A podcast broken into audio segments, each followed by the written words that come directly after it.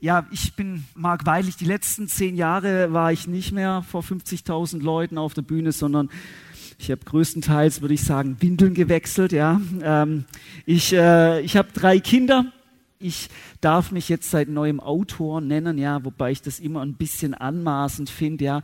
Und meine äh, Deutschlehrer von früher, die würden wahrscheinlich die Hände überm Kopf zusammenschlagen, weil ich habe es tatsächlich geschafft, in meiner kompletten Schulzeit nur ein Diktat mit der Note 5 zu schaffen und der Rest waren alles glatte Sechser. Ja. Ähm, ich bin Legastheniker, ich habe mir jedes Mal Mühe gegeben und ich habe gewusst am Anfang vom Diktat, Mist, Du wirst voll viele Fehler machen, du wirst eine Sechs kriegen und zur Belohnung darfst du jeden Satz mit einem Fehler dreimal schreiben. Ja, super Pädagogik war das damals. Aber ähm, das Krasse war dann, ich habe mich irgendwann mal bekehrt ähm, und dann ähm, dann ist, hat meine Band damals angefangen und alles Mögliche und jeder hatte so seinen Job, ja. Und wir waren auch bei so einem Gebetsteil und da gab es eine Heike, die hat dann gesagt, hey, Mark, Mark heißt der Hammer und Gott will dich in Zukunft noch mehr textlich gebrauchen, ja. Und ich, ich weiß nicht, ob ich laut gelacht habe oder nicht, aber ich habe tatsächlich geglaubt, hey, wenn jemand deutschmäßig nichts drauf hat, dann bin ich's, ja. Das Problem war, dass alle schon irgendwelche Jobs hatten, nur ich nicht. Und dann ist der, der die Fanarbeit bei uns gemacht hat, ist ausgefallen. Und ich war der Einzige, der es übernehmen konnte und musste. Ja? Und ich habe das gemacht, mir war es peinlich. Und ich habe gesagt, ich mache es nur so lange, bis wir jemand Neues haben, dass es klar ist. Und äh, dieser Neue kam dann nie. Ähm, ich habe dadurch irgendwie eine Liebe zu Texten gelernt, ja, durch das, dass ich so viele Fehler hatte äh, bin ich immer zu Leuten gegangen und habe gesagt, hey, korrigier mal, ja, mach mal, mach mal richtig, ja. Ähm, und ähm, weil ihr müsst wissen, ich habe die Sechser nicht auf dem Gymnasium gehabt, sondern auf der Hauptschule. Ja, ich bin, bin, bin Hauptschüler, weißt du? Ja, genau. Ähm, und, äh, und was dann passiert ist, ist, dass Leute nicht nur meine Rechtschreibung korrigiert haben, sondern dass sie angefangen haben, mich inhaltlich auch mehr Tipps zu geben und alles Mögliche. Und dadurch habe ich dann tatsächlich äh, schreiben gelernt. Ja. Und äh, ich denke, jetzt, jetzt mittlerweile bin ich 42 Jahre alt ähm, und jetzt kam dieses Buch raus. Ja, ist mein ganzes Herzblut drin. Ich habe fünf Jahre habe ich dran geschrieben, ja, weil ich Texte hasse oder Bücher, wo du nach zwei Dritteln schon weißt, ah ja, jetzt kommt noch lauter bla bla bla bla bla bla bla bla bla, aber im Prinzip hat er schon alles gesagt. Ja.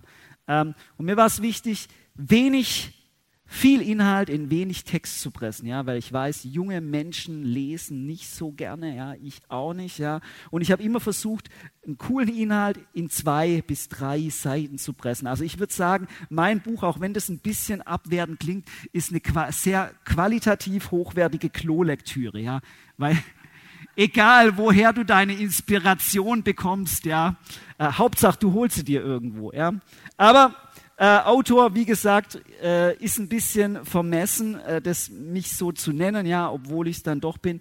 Ähm, ich bin ähm, hauptsächlich, finde ich, ich bin Ehemann, ich habe eine ganz tolle Frau, ich habe äh, drei wunderbare Kinder, ähm, die alle so zu drei, sechs und neun Jahre sind. Quasi befinde ich mich gerade, so wie es ein Freund gesagt hat, am Ende der Rush-Hour meines Lebens. Ja. Die letzten Jahre waren unglaublich voll. Ich finde Kinder auch, äh, obwohl ich sie lieb, echt anstrengend, ja. Ähm, aber es war auch wirklich erfüllend, ja. Ähm, dann bin ich äh, Lehrer. Ich bin ähm, Lehrer. Ich wollte nie Lehrer werden, ja. Never. Ich, ich wollte echt nie Lehrer werden, ja. Ich habe, okay, ich habe Hip-Hop und Breakdance unterrichtet und habe da so eine kleine Tanzschule noch nebenbei gehabt. Aber ich wollte nie Lehrer werden, weil Lehrer ist, das ist so der natürliche Feind des jungen Menschen. Und ihr werdet es nicht glauben, ich, ich mag junge Menschen, ja, wirklich. Ich finde junge Menschen cool. Und äh, irgendwie hat Gott mich dann da reingeführt, es bestätigt. Heute bin ich Lehrer an der Haupt- und äh, Realschule. Wir haben auch eine Grundschule. Ähm, aber äh, genau, das, das mache ich so für meine Brötchen momentan. Ich habe irgendwann, weil ich früher ja überhaupt nichts vom Leben gewusst habe, ja, und voll gegen eine Wand gerannt bin mehrere Male, ähm, hab, hat mich, haben mich Menschen interessiert. Ja, mich hat interessiert, wie, wie ihr tickt, ja, und äh, habe dann auch gelernt, wie ich tick, ja. Und dann habe ich mal irgendwann noch den Disk Trainer gemacht. Die meisten werden mich aber von Normal Generation noch so ein bisschen kennen. Ja. Wir waren 96 bis 2004 durften wir so die die dominierende Band, christliche Band in Deutschland sein. Ja, wir waren äh, eigentlich in allen Fernsehsendern unterwegs. Wir waren sogar hier bei Stefan Raab, was unglaublich peinlich war, weil ich so Schiss hatte. Ähm, und äh, wir haben über 500 Konzerte gespielt. 50.000 Leute, hast du schon gesagt. Wir haben, sind auch öfters mal vor zwei Leuten aufgetreten, ja. Ähm, später dann nicht mehr, aber wir haben eigentlich im Prinzip alles durchgemacht, ja. Ich habe mal vor vor Gerhard Schröder und Angela Merkel, Gerhard Schröder war Ding, habe ich Breakdance gemacht. Ja, und ich, äh, äh, der Schäuble kam damals zu und sagt, meint, in welcher Klasse wir denn sind. Ja, und, ja ich war da halt schon 20 oder sowas. Ja, ähm, also wir waren vor alten, jungen Publikum und all, wir waren weltweit auch teilweise unterwegs in Afrika, wir waren in Israel, in den Palästinensergebieten. In der Zeit ist unglaublich äh, viel passiert.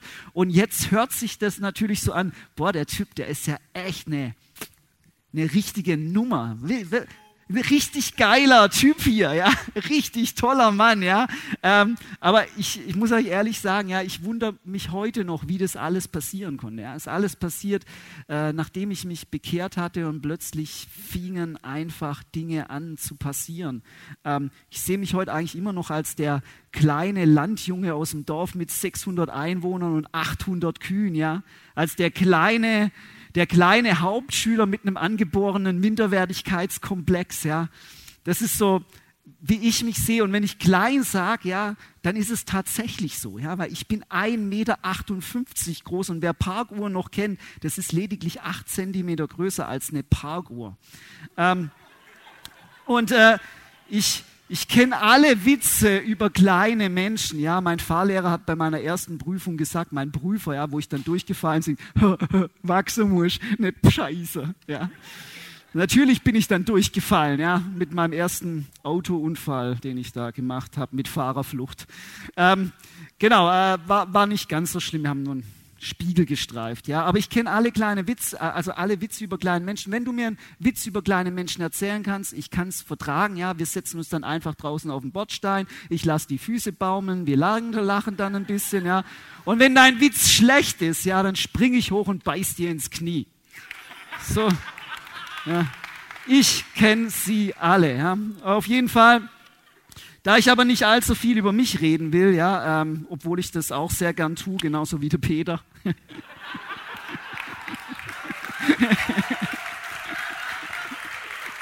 ähm, ich will heute über Helden reden, ja, und äh, da fällt einem eigentlich gleich eine Person aus der Bibel ein, ja, der biblische Popstar der Helden, der heute auf jeder auf, ja, überall zu sehen wäre, auf jedem Klatschzeitschrift, auf jedem Portal oder so. Und das ist David, ja.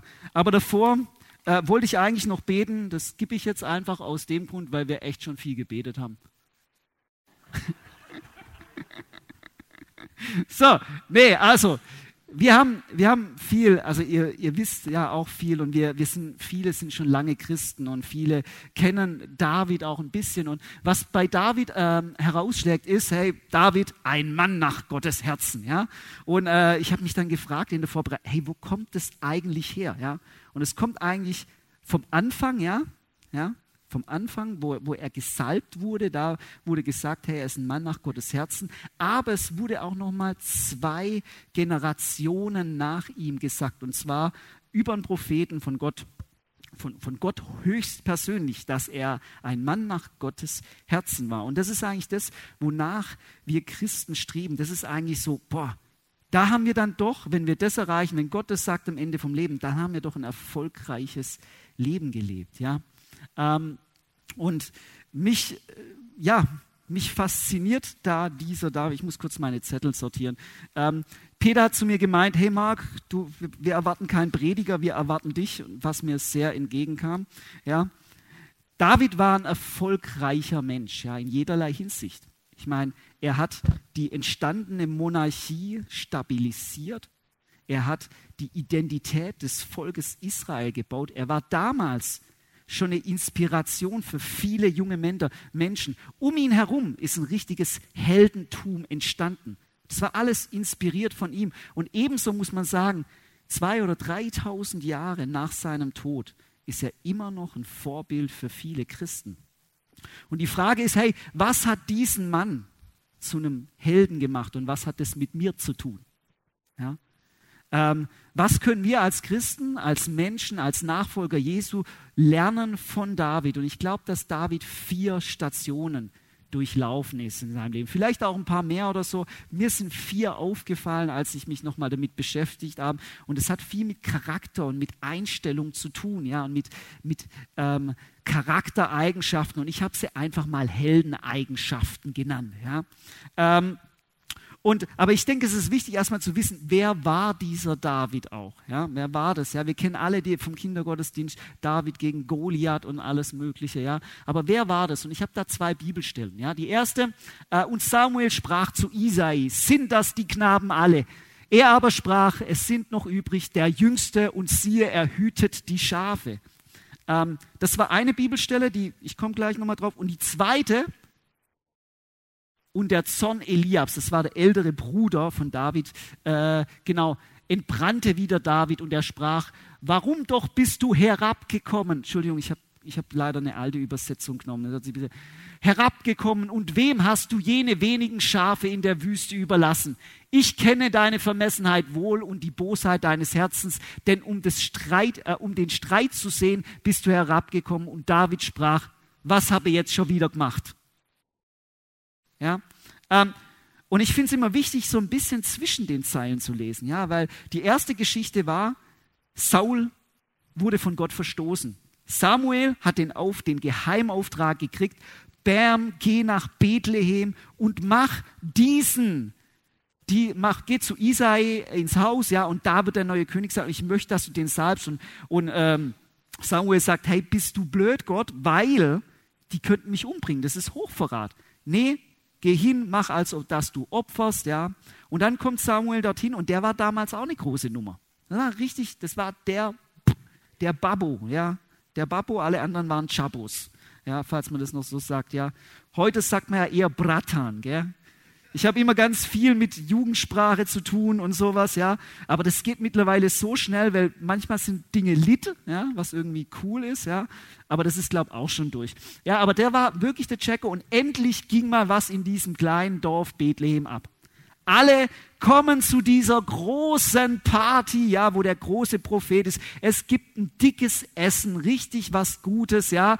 Und alle sind da, außer David. David wird vermutlich vergessen auf dem Feld. Ja?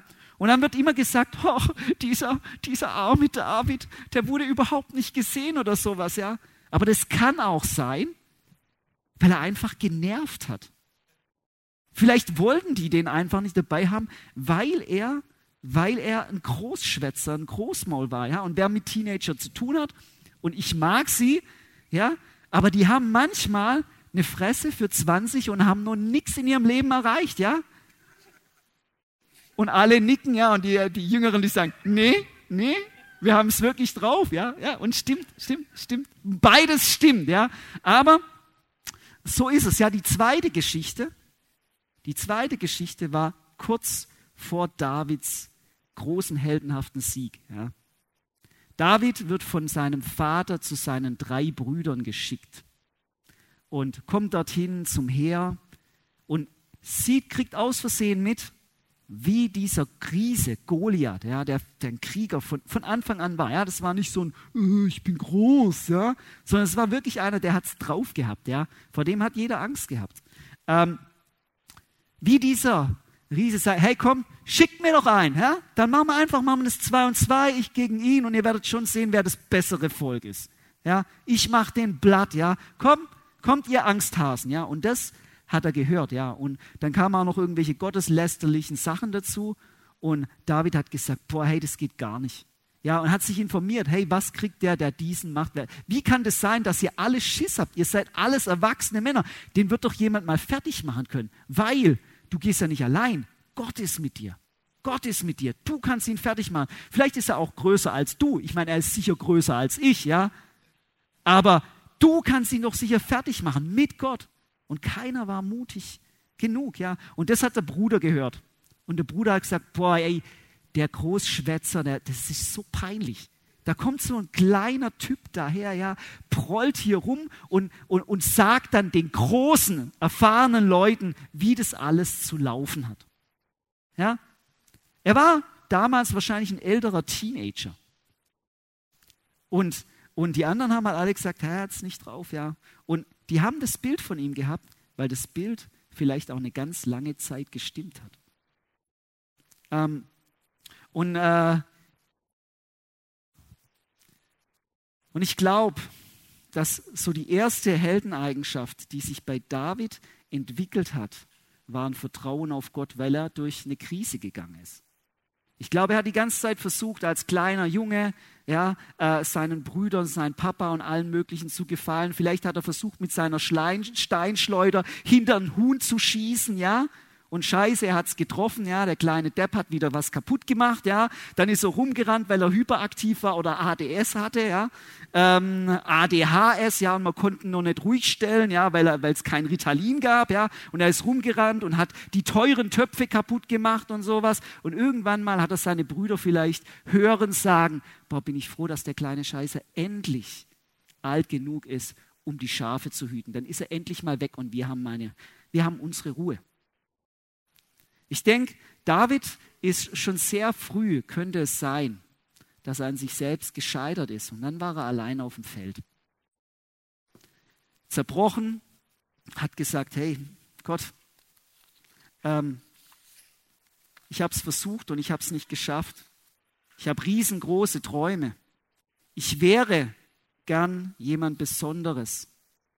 Ich habe es aus eigener Kraft versucht und ich habe es nicht geschafft. Keiner mag mich, keiner liebt mich. Ich bin allein bei diesen dummen Schafen auf dem Feld. Und dann kommt Gott, wie Gott doch so oft ist, und sagt als erstes mal, du bist nicht allein. Ich bin da. Und dann kommen so, so Sachen, die wir oft hören. Wenn ich für dich bin, wer kann gegen dich sein?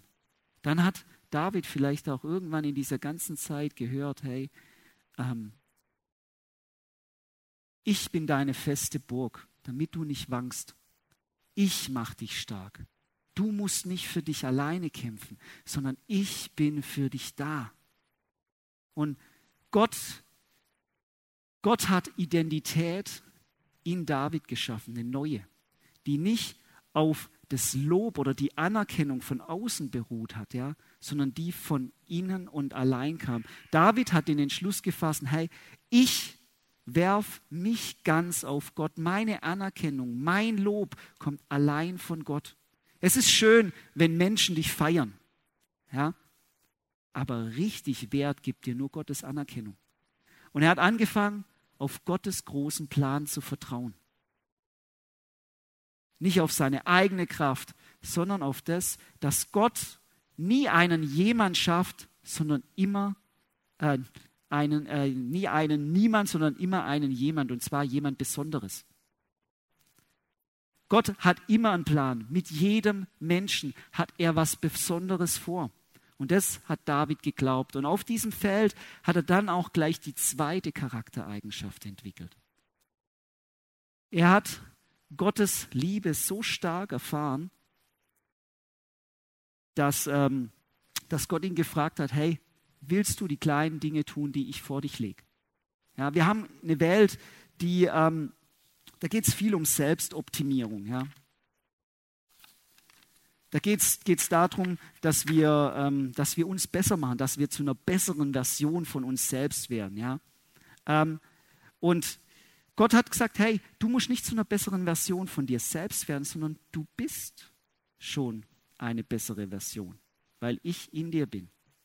Ähm, und hat dann gefragt, nicht, nicht nur, willst du, die kleinen, willst du die kleinen Dinge machen, die ich vorlege, sondern er hat gesagt, vertraust du mir? Vertraust du mir, dass mein Plan besser ist als dein Plan? Ja, dass ich besser weiß, was gut für dich ist, wie du selbst. Und ich werde dir zeigen, wohin ich dich führe. Mach einfach nur die kleinen Dinge vor dir. Und das ist das Tolle für mich zu wissen, ja. Hey, ich muss keinen Masterplan für mein Leben haben.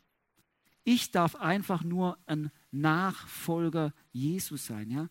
Ich muss nicht vorausgehen, sondern ich muss lediglich die kleinen Dinge machen, die Gott vor mich legt. Ja? Und das sieht man vor allem noch in diesem Bibelvers, den, den ähm, da gerade auch kurz, Saul hat dann gehört, oh, da ist einer, der traut sich, der ist mutig. Der, und dann äh, haben sie David vor Saul gebracht. Ja, und David hat dann gesagt, oh, hey, keiner braucht Angst haben. Ich werde den Typ, den werde ich platt machen, ja, weil Gott mit mir ist, ja. Ähm, und äh, Saul hat noch gesagt, hey, hör mal zu, ähm, das ist ein Krieger und du bist ein Junge. Saul hat dann noch versucht, ihm seine Rüstung anzulegen, ja, und beide haben festgestellt, dass es eine absolute Katastrophe ist, dass das gar nichts wird. Und auf jeden Fall ist er dann mit ein paar Steinen bewaffnet losgegangen und hat ihn geschlagen, aber davor hat er noch das gesagt. 1. Samuel 17, 34, da sprach David zu Saul, dein Knecht weidete das Kleinvieh für sein Vater. Kam nun ein Bär und trug ein Stück, ah, seht ihr, ich bin Legastheniker, ich habe den Fehler nicht gesehen. Ja, das Sück. Also, wenn ihr einen Fehler findet, ich bin da sehr großzügig, ihr dürft ihn gern behalten. Ähm, wenn, ja, wenn er ein Stück von der Herde äh, fort, äh, so lief ich ihm nach und schlug ihn und entriss es aus seinem Rachen und erhob er sich wider mich, so ergriff ich ihn beim Barte und schlug ihn tot und tötete ihn. Äh. Genau. Und das, das hat David gemacht. David ist hinterher, wenn ein Bär das genommen hat. Ähm, und er hat auch einen Löwen getötet. Das kommt auch dann noch danach. Und wisst ihr, das ist Dummheit. Das ist entweder Dummheit oder Hingabe.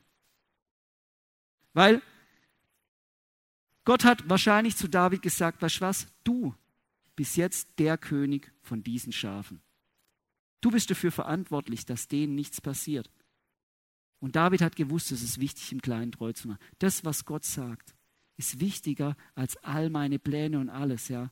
Und deshalb ist er diesem Bär nachgegangen. Weil du kannst mir nicht sagen, dass ein Vater sagt, komm, jag mal den Bär hinterher, lass dir ja vom Bär keins wegnehmen, ja, lass dir ja vom Löwen keins wegnehmen. Nee, der sagt dann vielleicht eher, hey, lass es wegnehmen und wir gucken, dass wir ihn mit mehreren Männern später jagen. Aber David hat das, hat das Schafe hüten nicht als eine kleine lästige Aufgabe gesehen. Für ihn war es auch nicht eine Familienaufgabe oder vielleicht auch ein Beruf. Für ihn war es viel mehr. Für ihn war es eine Berufung. Es war eine göttliche Bestimmung, dass er jetzt diese Schafe hüten soll. Ja. Erste Heldeneigenschaft, Vertrauen auf Gott. Zweite Heldeneigenschaft, im Kleinen treu sein. Da danach, und das finde ich immer faszinierend, bei uns war es auch so, ich habe mich bekehrt und dann bumm, auf einen Schlag, ja, ich war noch gar nicht lang Christ, ja, ich habe das auch alles gar nicht verstanden, ich habe Lobpreis nicht gekannt.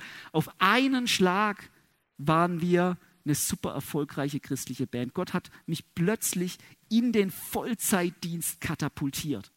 Ja? Und das finde ich faszinierend, ja, dass du gar nicht alt oder lange Christ sein musst, ja, sondern dass irgendwann der Punkt kommt, wo Gott was Neues schafft. Und das kam auch in der Geschichte vor, ja. Es kommt der Zeitpunkt, wo David dann heraustrat. Er hat im Verborgenen Gott vertraut. Er, hat, ähm, er war im Kleinen treu und hat es gemacht. Und plötzlich kam diese riesengroße Wut über ihn. Er hat gesagt, hey, es kann doch nicht sein, dass der Gott lästert. Ja. Irgendjemand muss was dagegen tun. Du? Nee, er hat gesagt, ich. Und wenn es keiner macht, dann mache ich's. Und deshalb fand ich, ich fand vorher das Bild so toll, ja, diesen Schritt heraus. Das ist so wichtig, dass man irgendwann mal diesen Schritt herauswagt. Und es gibt, denke ich, äh, zwei Arten. Ah, ich lese mal noch den Bibelvers vor. Ja? Äh, David aber sprach zu dem Philister, Du kommst zu mir mit Schwert und mit Speer und mit Wurfspieß. Ich aber komme zu dir im Namen des Herrn, der Herrscher des Gottes der Schlachtreihen Israels. Du, den du, den, den du verhöhnt hast. Schon wieder ein Fehler. Hä? Dürft ihr behalten. An diesem Tag würde ich der Herr in meine Hand ausliefern. Da seht ihr, es war der Punkt da, der Zeitpunkt da, wo, wo er raustreten musste und er hat es gemacht. Und wir kennen alle die Geschichte. Und es, ich glaube, es gibt zwei Arten von diesem Heraustreten. Das eine ist ganz neu, ja, wir treten aus einer Komfortzone heraus. Wir treten aus unserer Bequemlichkeit heraus. Wir treten vielleicht auch aus unserer Angst heraus und machen es trotzdem. Und die zweite Art und Weise ist aber eine viel schwierigere. Ähm, wir treten heraus aus unserem Versagen. Und ich, ich hätte ja gern gehabt, dass nach, dass Davids Leben so wie ein Film ist, ja. Das, ist so wie so ein Blockbuster, ja. Und dann, boah, der kleine Underdog, ja, besiegt wie Rocky Balboa den großen, den großen Goliath und danach gibt es ein 60-jähriges Happy End. Leider war es nicht so. David hat versagt und zwar groß. David wurde zum Ehebrecher. Der hatte, ich, ich habe gedacht, hey, ihr kennt die Geschichte, ja, er hatte, er, irgendwie, es war Kriegszeit, er stand, er ist nicht mit in den Krieg gezogen, er ist mittlerweile ein bisschen gemütlicher geworden, er hat sich gelangweilt und dann hat er die hübsche Bathseba gesehen, die Frau von einem Mann, der Uriah hieß und gerade für ihn im Krieg war. Und dann hat er diese Frau zu sich geholt, hat sie geschwängert, hat versucht, Uriah noch das Baby unterzuschieben, hat gesagt, hey, okay, scheiße, ich bin König, alle sollen noch diesen scheinenden und diesen tollen David sehen und nicht diesen Ehebrecher. Und dann hat er halt zu Joab gesagt, hey, schick mal den her, der soll mal kommen und mir von der Front berichten. Ja, und Uriah hat sich natürlich geehrt gefühlt, hey, der große David. Der, ich bin mir sogar echt sicher, dass David ein riesengroßes moralisches Vorbild für ihn war. Und, äh, und er hat ihm berichtet, hat sich geehrt gefühlt, ja. Und dann hat er sich gesagt, weißt du was, mein König würde wahrscheinlich nicht zu seinen Frauen eingehen, bis dieser Krieg zu Ende ist. Ich mache das auch nicht. Ich gehe heute nicht zu meiner Frau und schlafe mit ihr, sondern ich schlafe bei den Burgwachen und dann gehe ich erst wieder zu meiner Frau, wenn dieser Krieg zu Ende ist. Was dazu geführt hat, dass David gesagt hat, hey, schickt ihn in die vorderste Reihe und wenn der Feind angreift, zieht euch zurück. David hat ihn ermorden lassen. Ja, er ist Ehebrecher und Mörder gewesen. Ja. Ähm, und dann kam aber Nathan zu ihm. Nathan, ein Prophet, der ihm eine Geschichte von was wohl erzählt? Von Schafen. Er erzählt ihm die Geschichte, dass es einen Mann im Dorf gab, der arm war. Der hatte nur ein Schaf und dieses Schaf hat er gepflegt und gehegt. Es durfte von seinem Teller essen. Und es gab einen reichen Mann, der hatte viele Schafe. Als der reiche Mann einen Gast bekommen hat, hat er nicht eins von seinen Schafen genommen, sondern das Schaf vom armen Mann. Über das ist David so wütend geworden. Er ist aufgestanden und hat gesagt, dieser Mann muss sterben. Und dann hat sich Nathan gewagt zu sagen, dieser Mann bist du.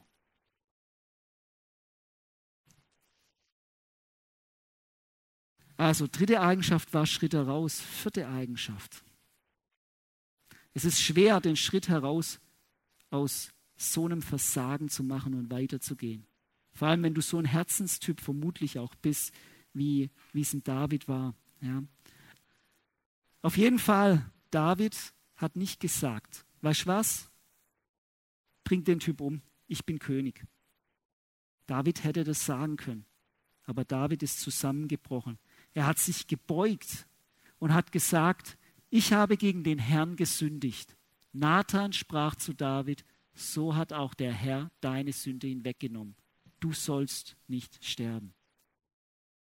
Und das ist faszinierend, wisst ihr, dass wir einen Gott haben, der, der den Sündern vergibt. Ja. Ähm, jetzt lasst mich kurz mal mein, ja, wie gesagt, ich bin nicht unbedingt der Prediger, aber jetzt kommt es gleich. Mm, ja, ich glaube, das ist, wir kommen jetzt zu der vierten Eigenschaft die, die ich glaube, eine Station, die wichtig war in Davids Leben. Warum Gott trotz dieser großen Sünde noch gesagt hat, das war ein Mann Gottes. Wisst ihr, ihr müsst mal vorstellen, wir würden in dieser Gemeinde, in unserer Gemeinde, ein Mörder, ein Ehebrecher. Wir hatten ein Riesenproblem, diesen Mann einen Mann Gottes zu nennen. Ja? Und ich glaube, die vierte Charaktereigenschaft oder heldische Eigenschaft ist, korrekturbereit zu sein. Und das ist, das ist was, wo ich aus meinem Leben sagen kann. Nee, erst will ich noch sagen, David, das war institutionalisiert. Ja? Also, Nathan durfte vor den König kommen. Ähm, und das war wahrscheinlich ein Recht, dass, dass, dass David den Rat von anderen gesucht hat. Und äh, er hat auch später Nathan seinen Sohn gegeben, ja, der danach König wurde. So vertraut hat er dann Nathan danach. Und das ist was, was ich glaube, was mich oder unsere Band damals von vielen unterschieden hat. Wir haben, wir haben zwei Sachen gemacht. Wir haben viele More of God Camps gemacht, wo Gott ganz viele junge Menschen verändert hat. Und diese Menschen sind heute ganz viel, äh, die, die werfen ihr Gewicht in die Waagschale dieser Welt. Ja? Die sind teilweise Pastoren, die sind Jugendleiter, die sind Menschen, die in Wirtschaft und Gesellschaft ihr Gewicht einwerfen. Und Gott hat das durch diese of God Camps gemacht. Und ich glaube, dass wir so erfolgreich waren, war nicht, weil wir die besten Musiker waren. Ja. Mir war es voll oft peinlich, weil jeder gedacht hat, hey, der muss es voll drauf haben. Aber ich bin, ich treffe nicht mal die Töne beim Singen richtig. Ja, ich, ich bin in, in vielen Sachen bin ich definitiv ja, schlechter als Mittelmaß. Ja. Und es gibt so viele Leute, die künstlerisch Welten besser waren als wir, aber sie waren nicht so erfolgreich. Ja.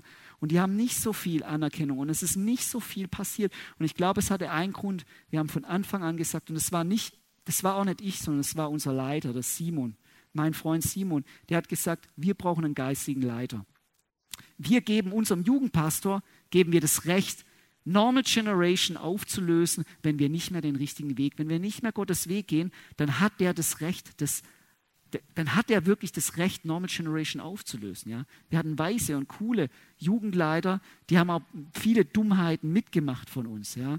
Ähm, aber sie haben uns gewähren lassen in vielen Bereichen und wir waren aber, das war gesetzt. Und dann später, als die Sache wirklich größer wurde, ja, als wir, als wir die Major Deals hatten, als wir nur noch im Fernsehen waren, bei den Radiosendern, als wir nur noch im Tourbus saßen, ja, und wir Tausende von Fans hatten, ja, du auf der Straße erkannt wurdest und alles Mögliche, ja, da haben wir angefangen, ein Beraterteam zu haben. Wir haben uns mit, wir haben uns mit diesem Team jedes halbe Jahr getroffen. Wir haben, da, waren, da waren christliche Autoren drin, da waren Geschäftsleute drin, da waren Pastoren drin, da waren wirklich, da waren super coole Leute drin. Und wir haben damals gesagt, wir legen Rechenschaft vor euch ab. Wir sagen euch, was wir das letzte halbe Jahr gemacht haben und wir werden euch sagen, was wir das nächste halbe Jahr tun werden. Und wir möchten euren Ratschlag und eure Meinung dazu haben.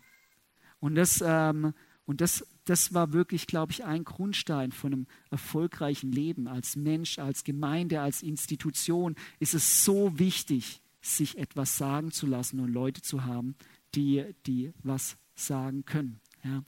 Ähm, ich habe von meinen ganzen Erfolgen erzählt, ja, von den Sachen, wo wir viel auf der Bühne standen.